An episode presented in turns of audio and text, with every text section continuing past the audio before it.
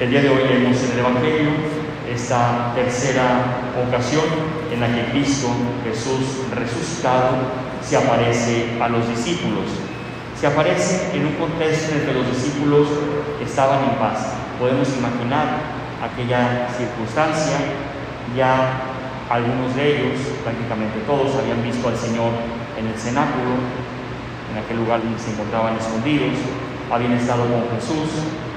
¿Y qué es lo que hacen después de haber pasado este periodo? Se retiran al lago de Tiberiades a hacer lo que les gustaba, pescar, hacer lo que sabían, pescar, hacer lo que les descansaba, pescar. Se retiran a aquel lago a pescar. Y Jesús se les aparece ahí en su vida, en sus trabajos, en sus quehaceres. Se les aparece también en una situación en la que estaban un poco desanimados.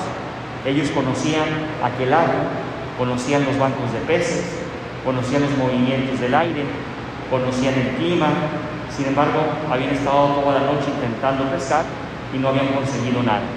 Jesús se les aparece y les dice, echen las redes a la derecha y aquellos obedecen, echan las redes y la sorpresa ya la conocemos. Tuvieron una pesca magnífica.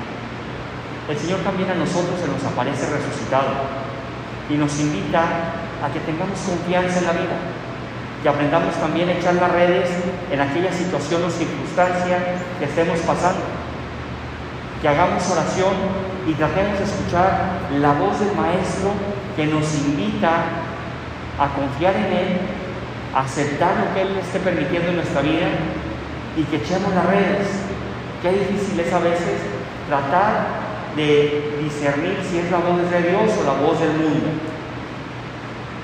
Aquel que aprende a escuchar la voz de Dios, porque los apóstoles, aunque sabían que era Jesús, dice el Evangelio, no se atrevieron a preguntarle, tenían sus dudas, porque Cristo resucitado se les aparece con un cuerpo glorioso, con una hermosura indescriptible, un cuerpo exento de carencia y de toda mancha y rastra humana de pecado y limitación que aunque Jesús no cometió ningún pecado, sí compartió nuestra naturaleza humana limitada y fracturada.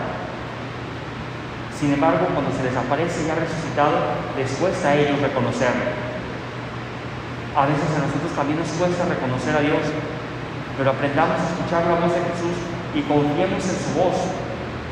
Aunque no veamos con claridad, pero hay que confiar en la voz del Señor, que puede que nos diga que aceptemos este o aquel plan, que aceptemos esta situación o aquella con fe, que echemos las redes. Es complicado, no es fácil confiar en Dios. Es muy sencillo predicar sobre la confianza, pero es bien complicado ponerlo en práctica.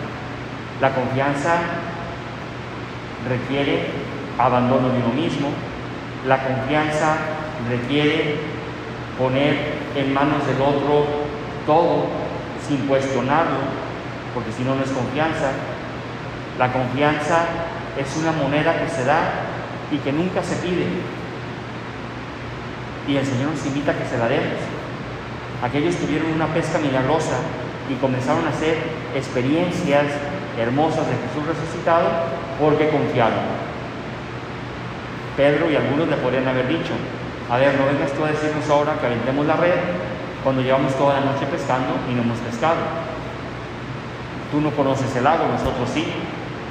¿Cuántas veces has pescado tú? Confiaron, aunque no tenían claro si era Jesús, confiaron. Y los milagros suceden en nuestra vida cuando confiamos en Dios. A veces hay gente que me pregunta, Padre, ¿por qué no se manifiesta Dios de una manera más clara en esta situación o en esto que le pedí? Porque quizás se faltó confianza. Le pedimos a Dios, pero hacemos lo que creemos oportuno. Le pedimos a Dios, pero hacemos lo que nos gusta. No le pedimos a Dios y lo dejamos en sus manos.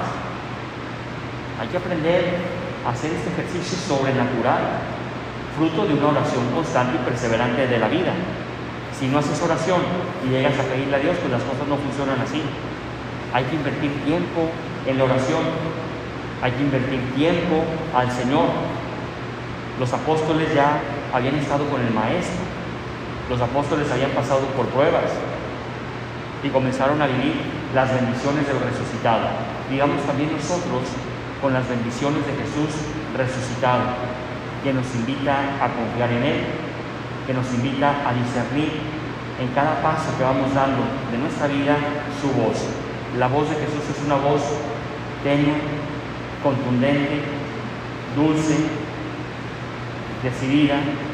Esa es la voz de Jesús. Es una voz que nunca te va a engañar, es una voz que nunca te va a defraudar. Es la voz de Jesús que quiere que te salves y no te pierdas en la vida. Así sea.